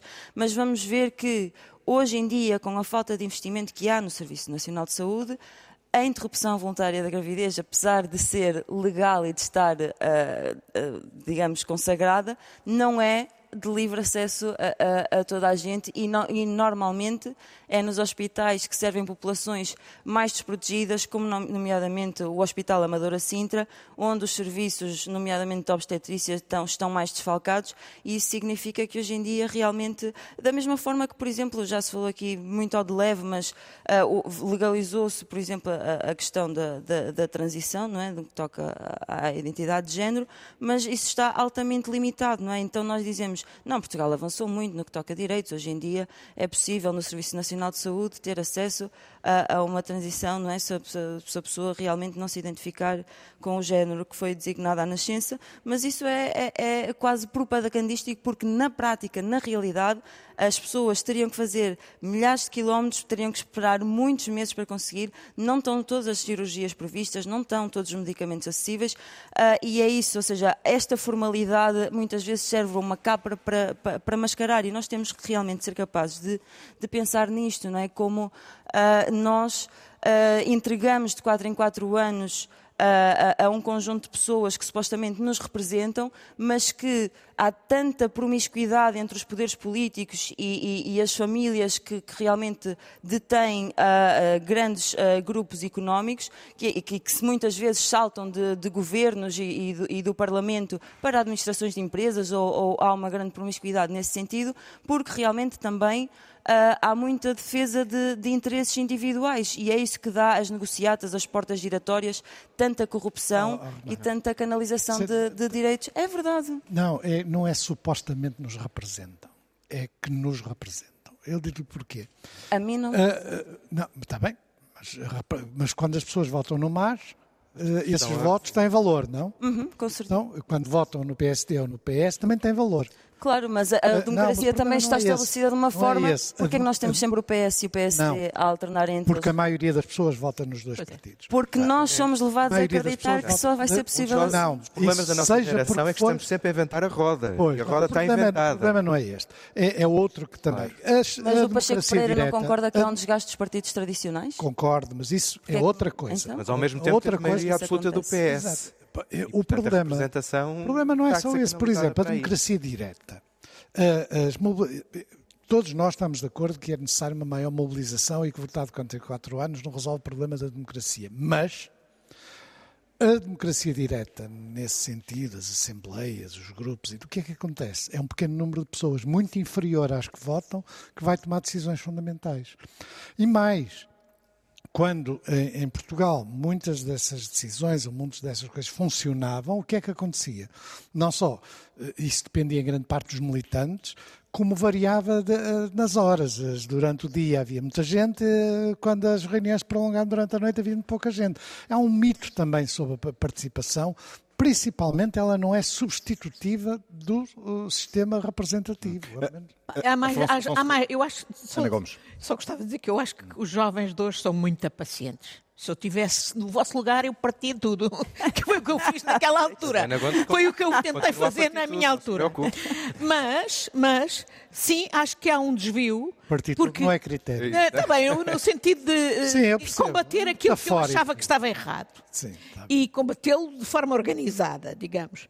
E porque eu acho que, que hoje, achava que estava porque certo. Eu acho, exatamente. Porque eu hoje, porque eu hoje acho, por exemplo, que há muito mais jovens mobilizados para essa coisa sinistra que são as praxes do que, por exemplo, para o combate da geração vossa e nossa, todos, do planeta, que é a, a, a, exigência de políticas consequentes para combater as alterações climáticas e a destruição do planeta. Porque tem mas também existe toda a história de como... Tem eu, odeio, eu odeio a mas, praxe. Mas são, mas eu odeio a praxe. São, eu combati são, a praxe. Andei à pancada por causa da praxe. Mas eu uh, uh, tá respeito, tá eu, eu, percebo eu não... que uma das concessões da democracia e da liberdade é ter... Nas eu manifes pelo clima... Mas tá isso bem. foi altamente incentivado, a história do movimento tá estudantil e de como ele foi enterrado. Mas é preciso terem é. consciência... Mas não invalida a outra. É, no, no, nosso tempo, digamos, já, já estou a falar assim, no nosso tempo, também tentavam arrebanhar-nos para manifestações de apoio ao regime e havia muitos de nós que claramente com riscos sermos Sim, presos, é um contexto sermos completamente da faculdade, diferente. não sei quê. Mas felizmente é um hoje Bem, não há risco. E, e Numa democracia Exatamente. Afonso Aliás, os defeitos da, queria... democracia Afonso, derivam das qualidades. É queria... É exatamente isso. Vem para cá. Queria, queria intervir. Uh... Uh, não, não, quer dizer, agora. Eu fui agora, provocatória. Ana Gomes partiu tudo. Ana Gomes partiu tudo. Não, mas é esta ideia de, de, de, partir tudo e estar sempre a inventar a roda é também problemática, porque nós temos uma democracia parlamentar, uh, uh, para bem ou para mal, o país está representado, a abstenção desceu um bocado, enfim, depois há, não sabemos bem, há, a questão de, de, cadernos eleitorais, porque parece que a abstenção até seria, será menor do, do, que, do que é realmente, mas lá, como eu dizia, os defeitos da democracia derivam das suas qualidades e, portanto, uma certa defesa, defesa, do status quo na democracia é normal e é inevitável, porque as pessoas querem estabilidade e, por isso, é que vimos, nós começámos esta parte da conversa pela fragmentação eh, e, pelo, e, pelo, crescimento de novos partidos. E estamos sempre a abanar com, com o Chega, e é evidente que o Chega é, é um partido racista, o discurso é absolutamente questionável, mas também não devemos diabolizar quem eh, vota acordo, chega, Obviamente. porque são pessoas descontentes, Obviamente. nomeadamente, e algumas pessoas, até da minha geração, coisa que eu não, não compreendo, mas enfim, também existe, mas que nasceram, eh, eh ou aliás, cresceram com um, um, dos grandes, eh, um, um, dos grandes males eh, dos últimos tempos, que foi José Sócrates.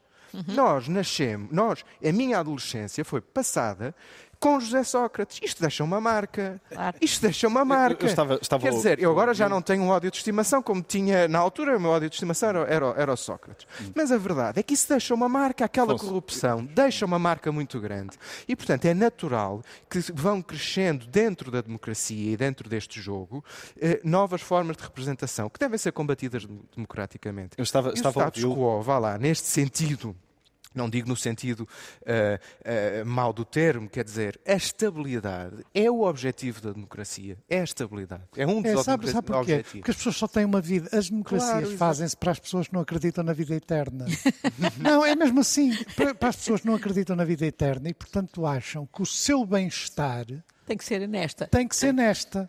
Exatamente. E, e, portanto, é natural que haja fenómenos. E daí vamos outra vez à questão do, do sacrifício. Também claro, à questão do sacrifício. Claro. Pois, mas estava... a, democracia, não a democracia não implica eh, sacrifícios de maior. Mas é por sentido, isso, exatamente. Neste sentido. Isso é uma qualidade. Por exemplo, a Renata dizia, e eu, eu estou de acordo com ela, por exemplo, as, as, as dificuldades de acesso à habitação razoável claro. hoje é, é, são sinistras. E para os jovens ainda e mais. o adiamento da saída de casa dos claro. pais, as pessoas que só saem de casa dos pais aos 30 anos. É inaceitável Se falamos de liberdade Exato, problema... falamos de independência também. Claro. Houve, houve tempos Autonomia, em que, justamente autonomia. no quadro do 25 de Abril, e até mesmo antes do 25 de Abril, deve-se dizer, o antigo regime tinha um cuidado de ter um, políticas cheias de habitação. Os meus pais viviam numa casa num bairro social, que era ali no bairro de Santa Cruz, em Benfica. Uh, portanto, hoje nunca Foi mais... Pratica... Exatamente. Salazar congelou. Exatamente. É, é, é, com, por perceber a importância política de, de, do fenómeno da habitação.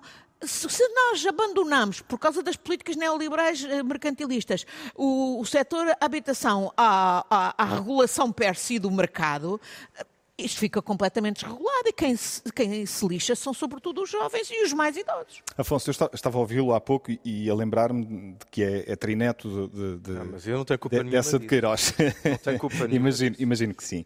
Uh, uh, uh, essa é um, um dos mais uh, Mas é capaz de ter importantes genes. portugues de todos os tempos. Bons. E também algum trabalho, já agora. É de resto o novo presidente da Fundação Essa de Queiroz, não sei se já iniciou uh, Já, já, sim. funções. Sim, sim. Ok. Uh, essa foi, foi talvez a voz mais crítica e, e- impiedosa da, da- da segunda metade do século XIX. Uh, uh, com as devidas distâncias, uh, ainda estão atuais nas suas isso na, é um- sua leitura, é um- é também alguns um lugar comum. sociais e políticos. Também é um lugar comum. Obviamente, qualquer eh, grande escritor, eh, enfim, consegue, eh, não digo captar os tempos, mas consegue que a sua escrita e o que, retrata seja universal. Isso é, um- é uma das marcas da, da grande escrita. Agora, é um bocadinho um lugar comum eh, dizermos que nós estamos iguais ao século XIX. Não, não estamos.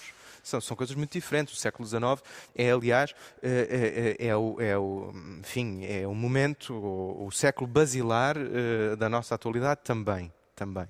Mas é muito diferente e, portanto, eu acho que uma das coisas que nos falta, de facto, é, é- é vozes literárias que, que, sejam, que sejam assim tão intervenientes ou tão significativas, mas ao mesmo tempo, eh, ao mesmo tempo, ainda não temos distanciamento suficiente para isso.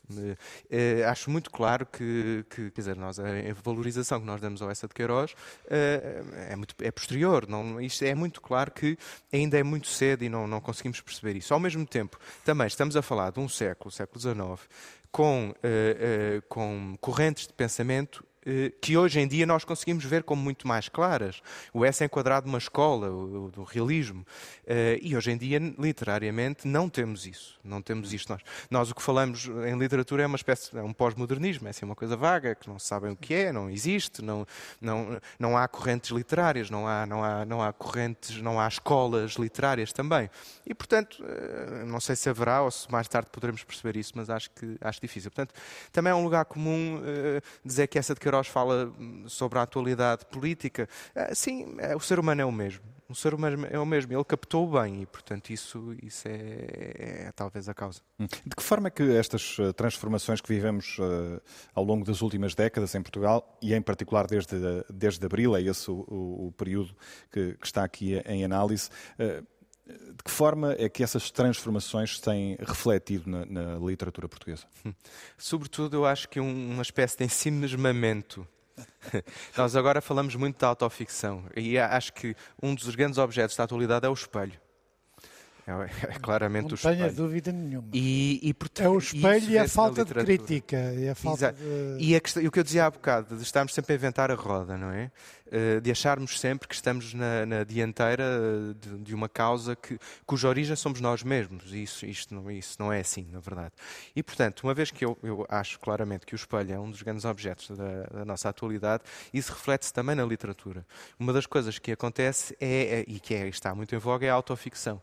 Quer dizer, é pegar na, na- na- própria vida e, e fazer- embelezá-la um bocadinho com, com, algo, com alguma ficção, com alguma literatura, mas, mas achar que a própria vida é muito significativa. E estamos sempre eh, eh, em- em- no lugar do próprio. É sempre Isso é o uma próprio espécie de rede fala. social no papel? É, é, é- é- é- sim, faz algum sentido. É o, é o próprio que fala e que está a falar de si mesmo. Mesmo na literatura isto acontece. Quando eu acho que o mais interessante é descobrir o outro e é, e é- e é, eh, fazer na literatura o outro e, e descobrir-se realidades que não são, que não advêm meramente da, minha da nossa biografia. Eu dizia, falava do Essa e tal, eu dizia que não tem culpa de ser trinete do Essa. não, não tenho, de facto. Uh, e também não tenho culpa de, de ter nascido uh, num ambiente social em que nasci e tudo mais. E não me parece que seja especialmente interessante isso, e não me parece que literariamente seja especialmente interessante falar a partir desse ponto de vista. Uh, e por isso acho que, que, a literatura, como eu entendo, é muito mais a descoberta do outro. Uh, hoje em dia, de facto, faz-se muito de autoficção. Sem correntes, sem escolas, sem, sem, sem propriamente. Uh, até mesmo na literatura e nos escritores, sem grandes intelectuais no sentido em que eu os entendo. quer dizer, vemos o Vasco Moura, que morreu em 2014, não há um equivalente hoje em dia. Eh, não há. E por, aí, e por aí fora. E, portanto, eu acho que há uma certa orfandade, uma certa orfandade, a figura do escritor como grande intelectual. E, do século XIX, eh, aliás, século XX, é claríssimo disto, do, do Sartre, por exemplo, quer dizer, com uma ideologia que eu não me identifico, mas um grande intelectual e que é escritor. Uh, hoje em dia é mais difícil encontrar isso, em Portugal é raríssimo. Uh, Roman, uh, quais são uh, as, as, virtudes uh, e os defeitos que, que, identifica como marcas características da, da, da sociedade portuguesa? Um, sim, ok. Vamos só pegar aqui um bocadinho um ponto atrás. Eu concordo com o Afonso, não é preciso inventar a roda. ok? Ela está inventada. Pegando um bocadinho no ponto da Renata, que disse que os nossos partidos estão saturados, estão, mas eu também não acho que nós devemos encostar para regimes extremos, nunca. Seja direita, seja esquerda. A nossa democracia, o ser humano, foi feito para se centrar, para se unir. É o tal reflexo e o espelho da, da sociedade que o Afonso estava a referir-se. Nós depois desinclinamos um bocadinho mais para a direita, um bocadinho mais para a esquerda, isso é tudo muito depois superficial, porque o que interessa é que aquilo que está no centro, que aquilo que satisfaz uh, a maioria sem uh, pôr de parte, obviamente, uh, as minorias. E não é por acaso que os regimes de, de extrema, seja direita, seja esquerda, tal como, como a Ana Gomes referiu, são financiados por entidades terceiras para criar precisamente esta instabilidade no seio europeu democrático. Um, o reflexo, para mim, da, da sociedade portuguesa e do, da, da, democracia portuguesa é um bocadinho. Da qual o Roman faz parte. Da qual eu faço parte, da qual eu faço parte. Eu tenho, um, felizmente, a experiência de poder votar tanto em Portugal como também na Ucrânia, que me permite também fazer uma distinção de, de alguns pontos pontos políticos que se levantam, mas para mim, apesar de tudo, mesmo falando de extremos em Portugal, são extremos que felizmente convergem muito no centro, seja o PS, seja o PSD, independentemente de partidos como temos hoje em dia, seja o Chega, seja o PCP, que são extremos, uh, eu acho que não são extremos ao ponto de serem comparados com, por exemplo, com uma extrema-direita italiana. Hum. Acha que enquanto sociedade tiramos partido, eh, eh, aproveitamos o, facto de, de vivermos eh, em liberdade e, e, em democracia? Se nós tiramos proveito disso? Se tiramos partido disso, sim. Eu acho que nós tiramos o proveito disso na medida em que nos é confortável. Eu acho que não tiramos o partido disso, mas não aproveitamos o potencial que isso tem que são duas coisas um bocadinho diferentes. Eu acho que poderíamos fazer muito mais. Está muito... a falar do ponto de vista cívico, por exemplo? Tudo, sim, ponto de vista cívico. Imagino que nesta altura. Político, literário, como o Afonso estava a referir, porque para mim é um bocadinho estranho não ouvir tanta voz dos literais e dos poetas e dos cineastas e da própria cultura portuguesa manifestar mais a sua. A ideia do intelectual hoje em dia é vista com desconfiança, bastante. Sim, sim. E, bastante. e, e foi provado ao longo da história que é precisamente a posição dos intelectuais que, que que, que move as massas.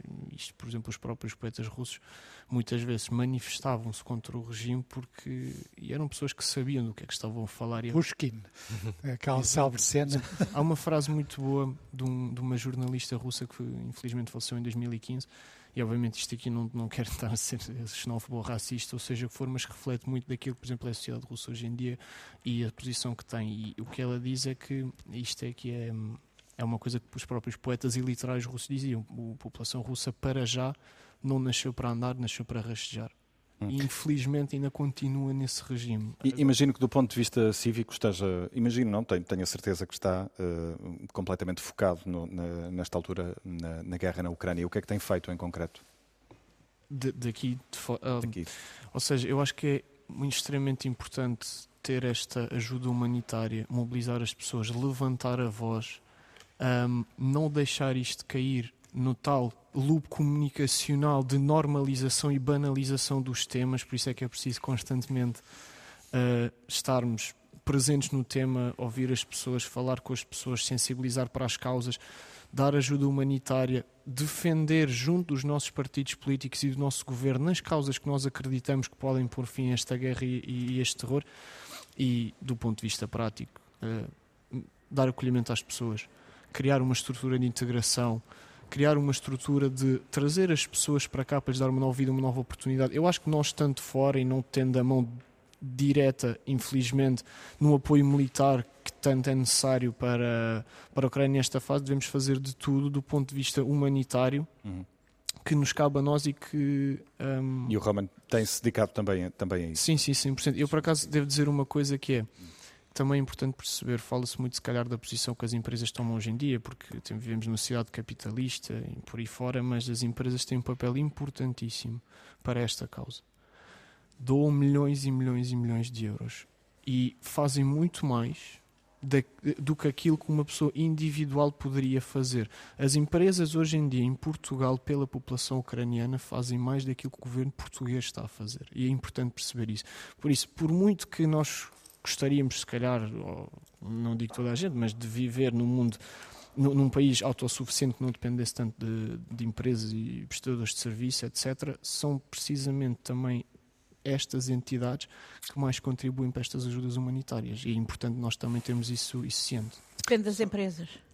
Sim, só uma... Estou a dizer especificamente das empresas portuguesas. Não é? só, só uma nota que ainda acabaste por bocado estranhamente com, com um debate marcado por uh, gerações, acabámos em, por não falar de redes sociais. Ah, mas eu ia falar disto e eu, agora. Eu queria só dizer uma nota, só uma nota, que é, é um, um, enfim, falámos também de liberdade de expressão, isso é absolutamente basilar, uh, e a minha geração nasce com isso perfeitamente adquirido e também uh, com, a ideia, com uma ideia um bocado vaga do, do que é, e ao mesmo tempo as redes sociais criam uma liberdade de expressão total, evidentemente, mas eu acho que há uma, eu tenho uma certa ideia de panóptico em relação à, às redes sociais. É que nós estamos, o panóptico, enfim, na arquitetura era um, um, uma, uma forma de prisão, uma prisão em que todos conseguiam vigiar todos, o Foucault nossa, fala disso. A nossa aqui em Lisboa. Exatamente, todos conseguem vigiar, não há, não há ângulos mortos, não há, todos conseguem vigiar todos e, portanto, é um sistema de controle.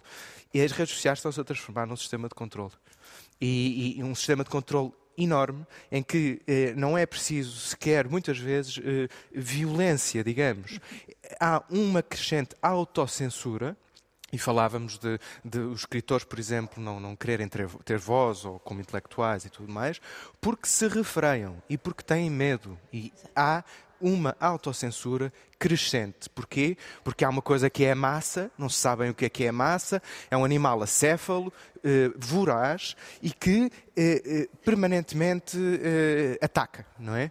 E, portanto, isto não ajuda ao pensamento, não ajuda à liberdade de expressão e não ajuda a uma conversa assim, salutar, como estamos a ter, Ana, como se não estivéssemos a ser ouvidos. Ana estamos sempre a ser ouvidos. Pode, pode complementar esta, esta questão com isto das redes que o Afonso está a dizer, e, hum. e, estava, quando ele falou do efeito de espelho, eu estava, pensei imediatamente nas redes é. sociais, é.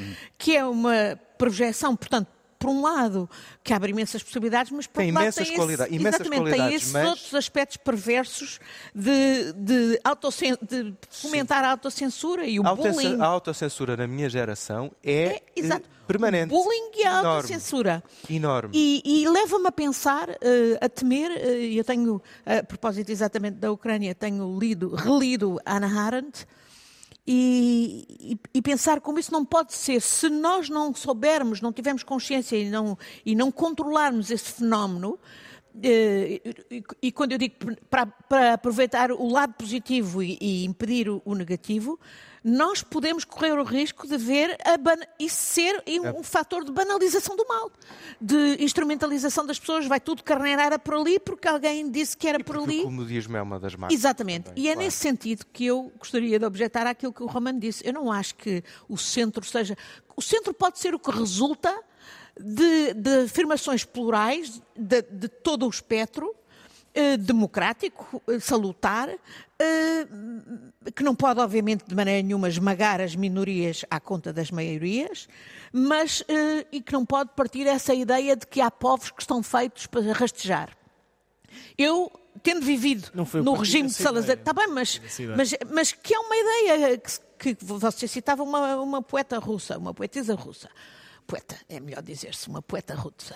Uh, uh, mas, no fundo, era uma ideia que o regime de Salazar tentava instilar nos cidadãos portugueses: é que vocês são pobres, atrasados, condenados a, a viver sob ditadura.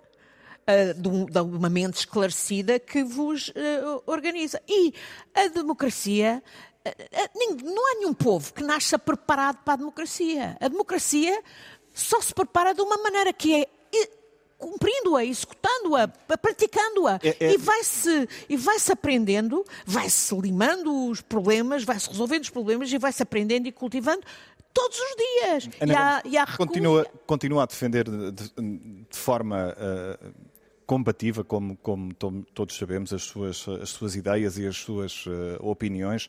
Uh, tanto em espaço de, de, de espaços de comentário, uh, também nas redes sociais, uh, também uso. nomeadamente no, no Twitter.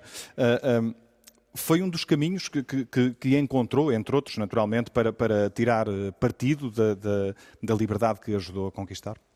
Sim, já estou no Twitter desde via, via dias, por acaso, desde 2012. E acho que é uma forma de expressão sem intermediação.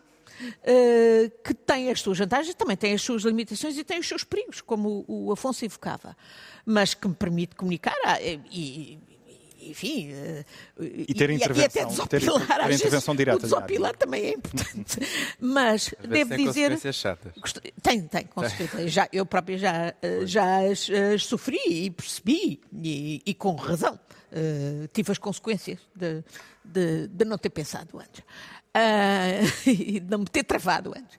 Mas só queria dizer, eu não faço uma, uma, uma não tenho uma noção tão negativa, uma, um balanço tão negativo como aquele que a, a Renata fez uh, do, do, dos do cumprimento das expectativas uh, que o 25 de Abril de facto prometeu, uh, ou que as pessoas pensaram que o 25 de Abril. Eu acho que está no campo da utopia. Pois, há, há, há, muito. Quer dizer, quer dizer... Há, nós, eu sou, posso ser muito crítica em relação àquilo que podemos fazer em relação ao SNS, ou em relação à habitação, ou em relação à educação. Mas acho que não há comparação do que nós melhoramos em relação e eu ao já passado. Disse paz, não, liberdade, disse, paz, liberdade e democracia. Isso cumpriu-se. Nós estamos não, praticamente e, a terminar. E saúde eu queria... e claro, mesmo... E a partir daí tudo, exatamente. Eu, eu queria ouvir mesmo o... Mesmo a habitação, Pereira... embora a partir de certa altura tivesse sido travado. É? Queria ouvir o, o Pacheco Pereira a, eh, a, eh, a propósito desta questão aparentemente mais simples, mas se calhar não é assim tão simples, que é a questão da participação diária, da intervenção diária, da participação cívica.